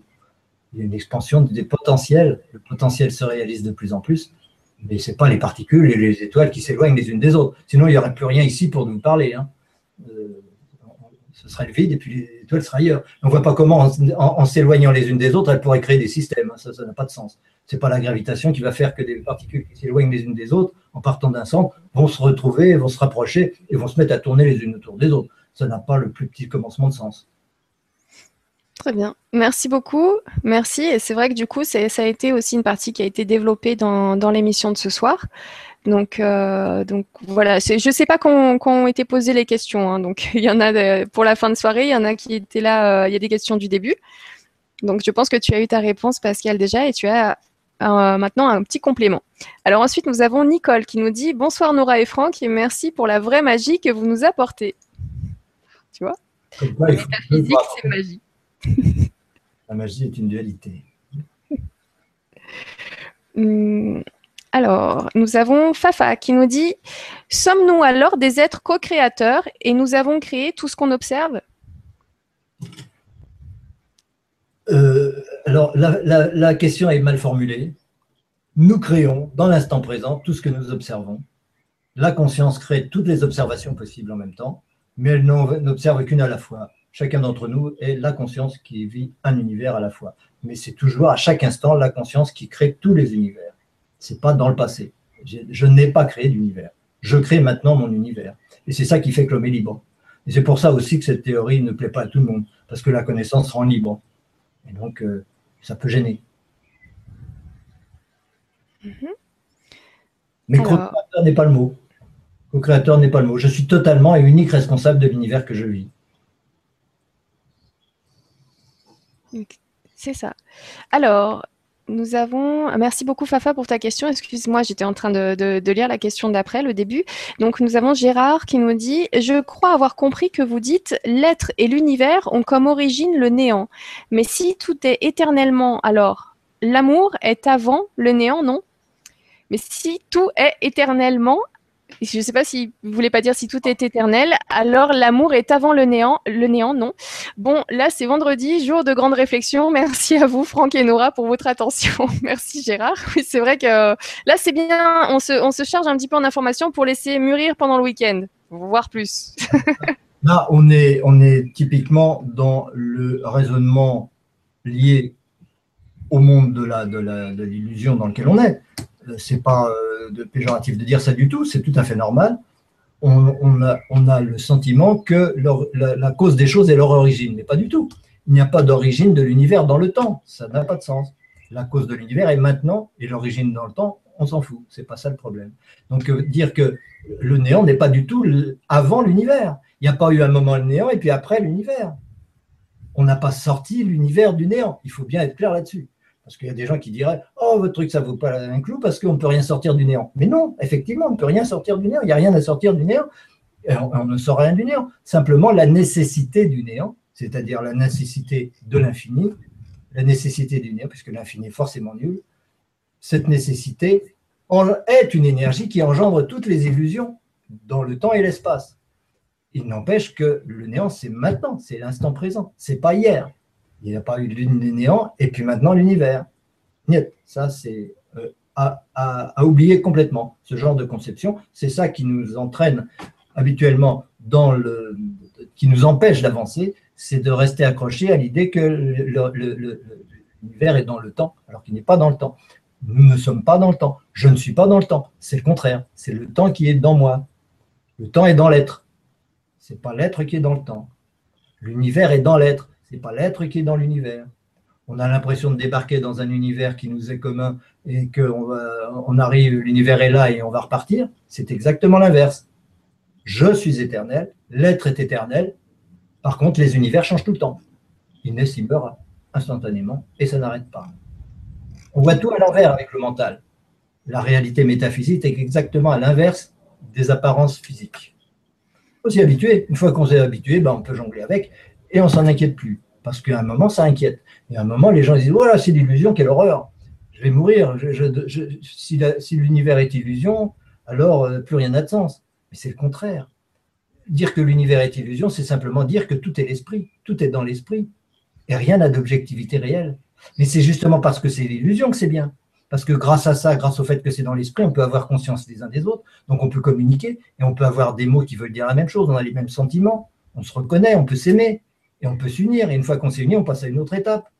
Grâce à l'illusion. L'illusion, c'est la, la- la- la merveille des merveilles. Il ne faut pas se dire Oh, c'est l'illusion que vais-je devenir L'univers n'existe plus, donc je suis perdu parce que je suis seul, etc. Mais c'est normal d'être seul. L'être est seul, il n'y a qu'une conscience. Au fond de nous, chacun est seul. Et puis voilà, on s'y habitue. Et après, il n'y a plus de. Exactement, oui. On s'y habitue, tout va bien. Comme ça, au moins, on prend des décisions pour soi et on avance et on est heureux d'abord euh, soi avant d'être, euh, de demander aux autres de nous rendre heureux et ainsi de suite. Euh, voilà, Yes. on commence par soi. Alors, ben, du coup, c'est, ça sent la fin. Euh, il est 21h30, donc je vais quand même lire quelques petits commentaires. Alors, on a euh, Kat, Kat Nermar qui nous dit Merci beaucoup pour cette explication particulièrement fine et simple à la fois. J'ai pris plein de notes et tout semble si clair. Le mystère s'éclaire. L'amour apparaît tout simplement. Merci beaucoup, Kat. Ça va servir à quelque chose ce soir. Nous avons Mamzen qui nous dit euh, Merci beaucoup, Franck, j'ai compris. tu vois? Eddie qui, euh, qui te dit bravo. Et euh, bravo. Et la, suite du message, trop fort, Franck. Euh, et Liliane, voilà, on va prendre Liliane en dernier qui nous dit bonsoir Nora, bonsoir Monsieur Athème et tous. Merci à vous deux pour toutes ces infos, pour toutes ces informations. Voilà, merci beaucoup à vous, merci de nous avoir suivis. C'était euh, passionnant euh, et vraiment euh, ça a été effectivement très très bien expliqué. Donc je pense que si vous êtes posé comme moi et si vraiment vous avez bien ouvert les oreilles et que vous étiez bien là dans l'instant, eh bien oui, c'est très clair et c'est passionnant. Et je te remercie beaucoup Franck de nous avoir permis d'en apprendre plus et d'avoir mis la lumière sur l'univers et ses mystères. C'était un plaisir, c'était un plaisir. J'ai surtout apprécié cette dernière remarque de l'auditrice, parce que le but de la connaissance, c'est l'amour. Le but de l'amour n'est pas la connaissance, c'est le but de la connaissance, c'est l'amour. Et on finit là-dessus. Merci beaucoup. Euh, juste, je, vais prendre quand même euh, une petite seconde là pour vous dire que je n'ai pas regardé sur le site legrandchangement.tv ce qui vous attendait lundi. je suis vraiment désolée. Donc, je vous invite à rejoindre legrandchangement.tv pour prendre connaissance de l'agenda de la semaine prochaine et de lundi plus précisément. En ce qui me concerne, donc sur la chaîne Lumière sur les mystères de l'univers, nous allons nous retrouver le 15 juin avec euh, Claire Thomas pour les vies antérieures. Donc, n'oubliez pas, une semaine, enfin le samedi d'avant, le samedi juste avant, vous m'envoyez un email entre midi et 13h si vous souhaitez participer à cette émission avec nous sur le plateau, avec Claire, et lui poser toutes vos questions sur vos vies antérieures. Mais euh, sachez qu'elle fait aussi les vies futures, donc n'hésitez pas, hein, parce que tout est maintenant en même temps, ce qu'on vient de voir, euh, tout est présentement. vous vivez tout ça dans le présent finalement, quelque part. Donc, euh, donc voilà, je vous remercie beaucoup pour votre présence euh, avec nous pour cette soirée. On a encore appris beaucoup de choses et comme d'habitude, je laisse le mot de la fin à mon invité qui ce soir est Franck Atem. Je te laisse le mot de la fin. Oh, c'est gentil. Euh, je voudrais pas repartir dans des, explications, simplement, si on arrive à, à comprendre l'unité nous unit, c'est-à-dire que cette, conscience qui nous, qui transcende tous, je suis cette conscience, mais ce je suis, euh, c'est le même en chacun d'entre nous, c'est le même être qui en chacun d'entre nous pense, c'est le même être qui aime, c'est la même source, il n'y en a pas deux, et bien à ce moment-là, on ne peut pas faire autrement que de s'aimer, se respecter, se reconnaître et, se prendre dans les bras. Et on fait, bon, venez nous voir et on mettra ça en pratique. C'est ça. Merci beaucoup. Merci beaucoup, Franck. Bonne soirée. Bonne soirée.